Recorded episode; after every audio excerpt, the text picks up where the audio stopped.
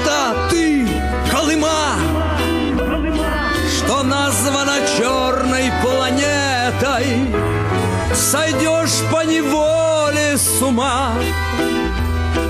Оттуда возврата уж нету, Сойдешь по неволе с ума. Оттуда возврата уж нет. Здравствуйте, с вами Олег Хлебников, подкаст «Настоящее прошлое». Мы будем сегодня говорить о государственном терроре в связи с э, Днем памяти жертв политических репрессий 30 октября. Цифры, ну, во-первых, они до конца до сих пор неизвестны, будут уточняться только в сторону повышения, они ужасающие. Ну, например, только церковнослужителей было репрессировано больше, чем первых христиан во времена самого такого серьезного гонения на христианство. Почему я вспомнил церковнослужителей? Может быть, все-таки они противостояли некоторым образом вот этой коммунистической идеологии и могли как-то повлиять на свою паству – может быть, меньше было бы доносов на соседей и даже приятелей, которые происходили вот в сталинские годы. Ну, в общем, жертв политических репрессий в СССР было больше, чем жертв любой эпидемии и даже пандемии. Пандемии, как э, говорят сейчас. Э, и это страшно, но страшность любого события всегда проявляется в конкретике. И вот сегодня речь пойдет об одной судьбе, о судьбе поэтессы и писательницы Анны Барковой, которая просидела 23 года не только в сталинских лагерях, но и сидела при Хрущеве. 23 года. При том, что она ну, буквально предпочла кремлевской квартире лагерный барак. В каком-то смысле это был ее сознательный выбор, и это вот поразительно. Анна Баркова, она должна стоять в ряду лучших поэтесс России, э, лучших русских поэтесс. Ее ранние стихи высоко оценили Блок, Брюсов и Пастернак. Ее первая книга «Женщина» с восторженным предисловием Луначарского вышла – когда автору исполнился 21 год, в 1922 Луначарский писал, у нее совсем личная музыка в стихах. Вообще считал, что из нее получится лучшая советская поэтесса с таким-то социальным происхождением, из бедной многодетной семьи, из провинциального пролетарского города – Именно по настоянию наркома просвещения она перебралась в Москву из Иваново-Вознесенска, где родилась в семье швейцара гимназии. И с 22 по 24 год жила в квартире Луначарских в Кремле. Работала в секретариате наркомпроса. Но за кремлевской стеной она увидела двойственную мораль большевистской власти. Одно лицо для посвященных, другое для наивных масс и не захотела жить по их правилам. Три года скиталась по чужим углам. Потом, так как устроилась на работу хроникером в газету «Правда» 24-29 годы, получила комнату. С конца 20-х ее перестают печатать по идеологическим соображениям. Женщина так и осталась единственной изданной при жизни книгой Анны Барковой. А в декабре 1934 когда в узком кругу правдистов обсуждали убийство Кирова, Анна бросила фразу «Не того убили». Кто-то донес. В результате Анна Александровна была арестована за систематическое ведение антисоветской агитации и высказывание террористических намерений. Ее поместили в Бутырский изолятор даже без санкций прокурора. Ознакомившись с материалами дела, Баркова подтвердила все данные ею показания и в тот же день написала заявление Егоде. Цитирую. «Я привлечена к ответственности по статье 52 пункт 10 за активную антисоветскую агитацию, выражавшуюся в антисоветских разговорах и террористических высказываниях с моими знакомыми. Разговоры, имевшие контрреволюционный характер, я действительно вела, но вела их в узком кругу, в порядке обмена мнениями, но не с целью агитации. У меня очень неважное здоровье. Бронхиальный туберкулез, постоянно повышенной температурой, малокровие и слабость сердечной деятельности. В силу моего болезненного состояния и моей полной беспомощности в практической жизни наказание в виде ссылки, например, будет для меня медленной смертью. Прошу подвергнуть меня высшей мере наказания. Конец цитаты. По рождению она была тем самым никем из-за революционной песни и и вместо всем готова была стать ничем. Но и года не выполнил просьбу. Баркова получила пять лет Карлага, Карагандинский лагерь. Это Казахстан. Постелилась я и в печь уголек, Накрошила огурцов до мясца, А он явился, ноги вынул и лег. У мадаму его месяца. А он и рад тому, сучок, он и рад. Скушал водочки, в сон наповал. А там в России где-то есть Ленинград. А в Ленинграде том обводный канал. А там мамонька жила, с папонькой называли меня, лапонькой не считали меня, лишнюю да им дали обоим, высшую. Ой, Караганда, ты Караганда, ты угольком даешь на гора года, дал двадцать лет, дал тридцать лет.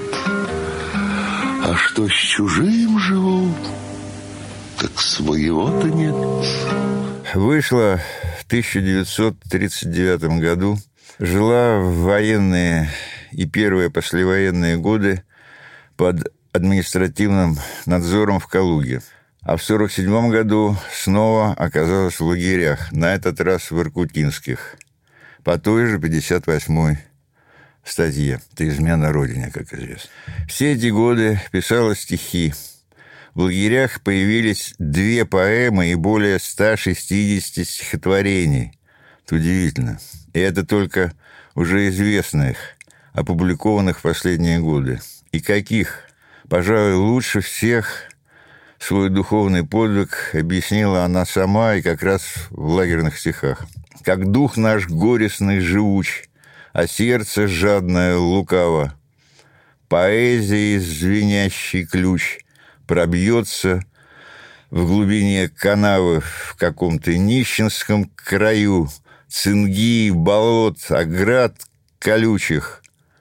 Люблю и о любви пою одну из песен самых лучших. Это 2 августа 1955 года, она в лагерях. А все стихи читали друг другу и себе в камерах и бараках. Ими буквально спасались. Не говорит ли нынешнее пренебрежительное отношение к поэзии о потере инстинкта самосохранения в современного общества?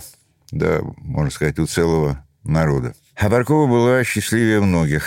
Она могла не только читать, но и создавать поэзию. К тому же у нее не было иллюзий – Типа меня-то по ошибке посадили, я, в отличие от остальных, ни в чем не виновата. Это тоже добавляло силы духу. В общем, она, несмотря на очень слабое физическое здоровье, выжила. И вот, наконец, в марте 1956 года Баркову освободили по указу об амнистии от 27 марта 1953 года, но не реабилитировали. Жить ей в Москве приходилось на полулегальном положении, пишет ивановский исследователь творчества Баркова Леонид Таганов. Скиталась по знакомым в поисках ночлега. В начале 1957 года, когда Москва готовилась к международному фестивалю молодежи, чтобы не подводить друзей, помогавших ей хоть как-то существовать в столице, Анна Александровна уезжает в Украину, поселок Штеровка Ворошиловградской области – в этом глухом украинском углу она целиком погружается в работу над прозаическими произведениями, пишет много и быстро, повести, рассказы, наброски к романам. Складывается впечатление, что она спешит высказаться в преддверии новых, надвигающихся на нее бед. И беды не заставили себя ждать. В ноябре 1957 года Баркова получила долгожданное известие о реабилитации. А буквально через несколько дней после этого известия была снова арестована и приговорена к десяти годам лишения свободы. Конец цитаты. За что? Уже при Хрущеве-то, самую оттепель. Какое же преступление должна была совершить советская политка-торжанка, только что вышедшая на свободу и реабилитированная. Поводом стал донос соседки по дому. Баркова слушает голос Америки, утверждая, что только там можно узнать правду. И еще бывшая зечка назвала своего кота именем одного из руководителей партии правительства. Ну, не знаю, Никита, может быть. Но главной причиной ее ареста стала все-таки та самая только что написанная проза, которая после доноса попала в руки следователей и вызвала страх и ярость у литературных экспертов, привлеченных к новому делу Барковой. Их вывод был таков. Все рукописные материалы Барковой АА имеют антисоветский характер, чернят советскую действительность и своим острием – направлены против социалистического строя. Конец цитаты. В результате 10 лет за никому неизвестные рукописи. Для вегетарианского, по определению Ахматовой, времени не слишком ли плотоядно? Действительно ли в прозе Барковой содержалось холодное оружие ума – угрожавшие советскому строю. Ответить на эти вопросы мы можем только сейчас, когда вышла книга прозы и дневников Анны Барковой «Восемь глав безумия». Это фонд Сергея Дубова, 2009 год. В повести, давшей название этой книги, героиня встречается с дьяволом, воплотившимся в пенсионера-рыбака. Он спивается, потому что разочаровался в человечестве – отвернувшимся не только от Бога, но и от него, дьявола, и попавшим под власть нового господина всемирной пошлости. Помните всемирной пошлости людской? Тычев. Духовно вы все мертвецы, говорит дьявол, и демонстрирует две мировые модели.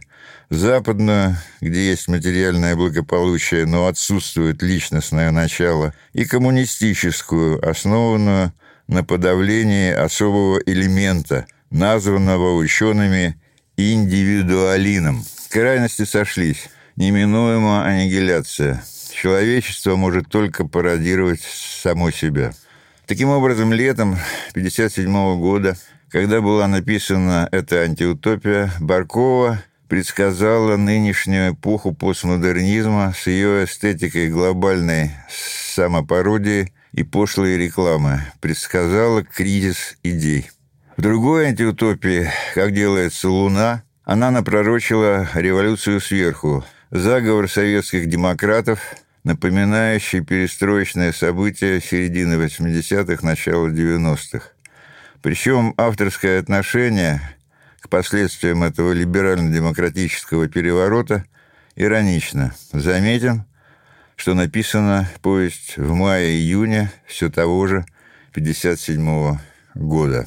А в рассказе «Счастье. Статистика Плаксюткина» июнь, заметим, опять же, 57 года, Баркова выводит такого советского Башмачкина. Но только в отличие от Акакия Акакьевича он мечтает не о шинели, а о комнате.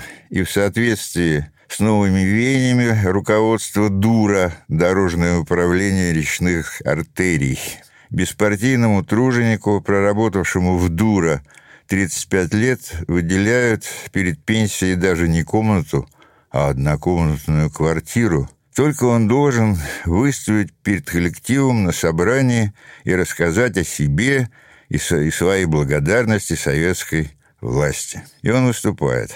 Мои, так сказать, двадцатилетние ожидания увенчались полным успехом. Хоть перед смертью а свой собственный угол получил. Ох, не умереть бы! Умрешь и не отблагодаришь советскую власть за такое блаженство, которого я недостоин. Считалось, товарищи, что я из бывших. Отец мой младшим приказчиком был у бакалейщика. Не жизнь была у покойного отца, а как подошла Великая Октябрьская революция и забрали отца – Капиталистический наймит, мол, квартирку нашу из трех комнат реквизировали. Дед с бабкой сразу умерли, мать куда-то пропала. А от нашей дорогой родины, от компартии, я все готов вынести.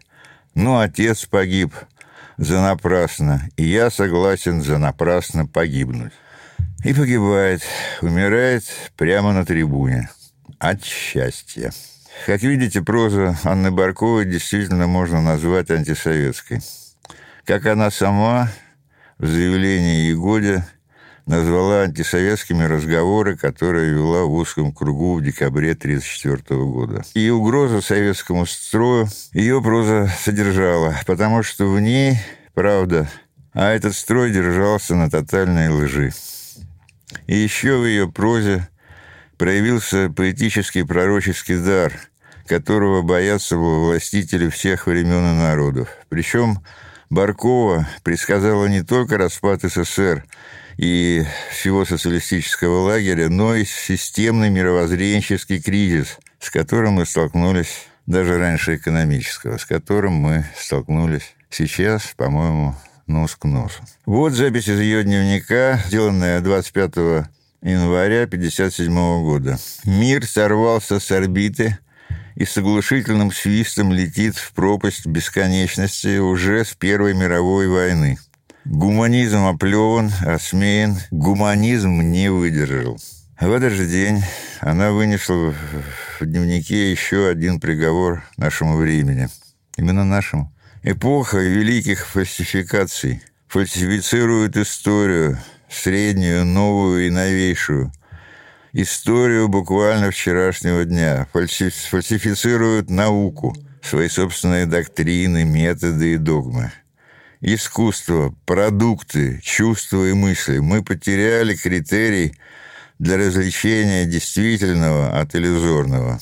Неужели это началось еще тогда, уже в оттепель. После последнего освобождения в 1965 году из Озерлага Баркова жила в Зубово-Полянском доме инвалидов в Мордовии. Только благодаря ходатайствам Союза писателей СССР Анна Александровна получила московскую прописку и обрела комнатку на Суворовском бульваре, где и дожила до своего последнего 76 -го года. В Доме книги на Калининском, в Новом Арбате.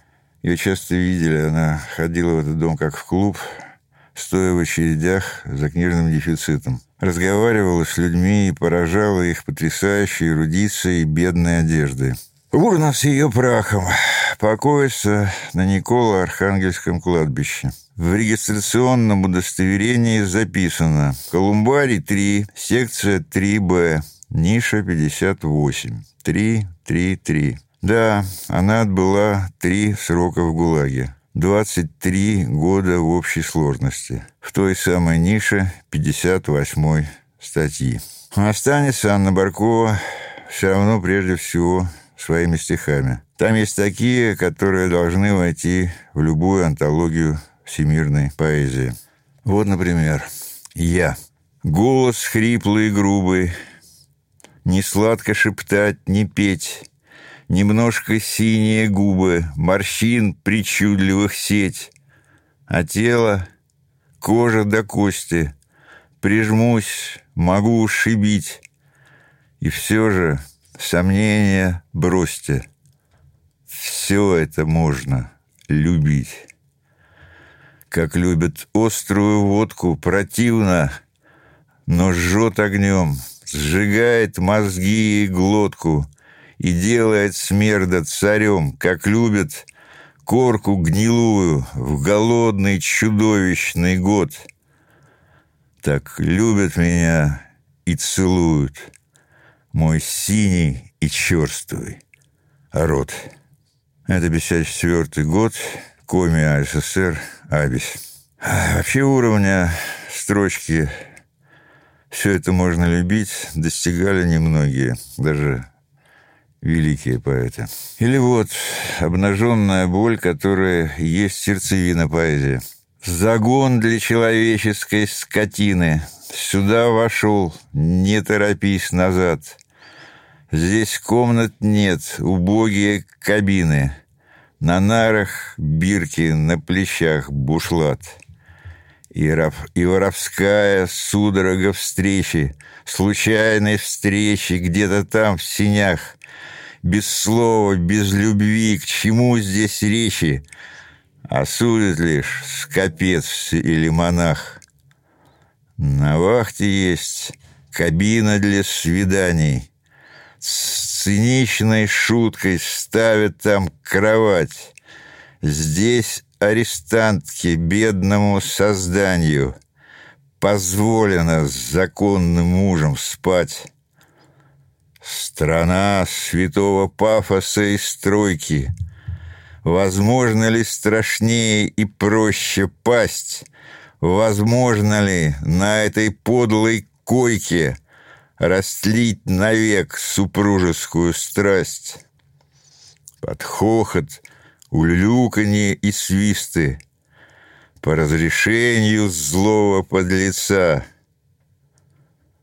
Нет, лучше откровенный выстрел, так честно пробивающий сердца. Это тоже 55-й год тоже в лагере. Вот, а впервые после 20-х стихи Анны Барковой были опубликованы только в перестроечные годы. И первая публикация была в «Огоньке». Я тогда там заведовал отделом литературы и очень горжусь, что причастен к этой публикации. Ну и в заключение, ну что, хочу поздравить всех с таким праздником, с которым нельзя поздравить. И все-таки с днем памяти жертв политических репрессий. С вами был Олег Хлебников, «Новая газета», подкаст «Настоящее прошлое». Спасибо за внимание. Облака плывут, облака Не спеша плывут, как кино а я цыпленка ем табака. Я коньячку принял полкило, а я цыпленка ем табака. Я коньячку принял полкило. Облака плывут бабакан, Не спеша плывут облака. Им тепло, небось, облака. А я продрог насквозь на века. Я подковой мерз в санный след, В лед, что я кайлом ковырял. Ведь недаром я двадцать лет протрубил по тем лагерям. До сих пор в глазах снега наст, До сих пор в ушах шмона гам. Эй, подайте же мне ананас. и коньячку еще 200 грамм. Облака плывут, облака в милый край плывут в Колыму. И не нужен им адвокат, им амнистия ни к чему. Облака плывут на восход, и вне пенсии Облака плывут, облака край плывут в колыму, И не нужен им адвокат, И амнистия ни к чему. Я и сам живу первый сорт, Двадцать лет как день разменяв. Я в пивной сижу, словно лорд, И даже зубы есть у меня. Облака плывут на восход, Им ни пенсии, ни хлопот. А мне четвертого перевод И двадцать третьего перевод. И по этим дням, как и я, Пол страны сидит в кабаках, И нашей памятью те края Облака плывут, облака, И нашей памятью те края. Облака.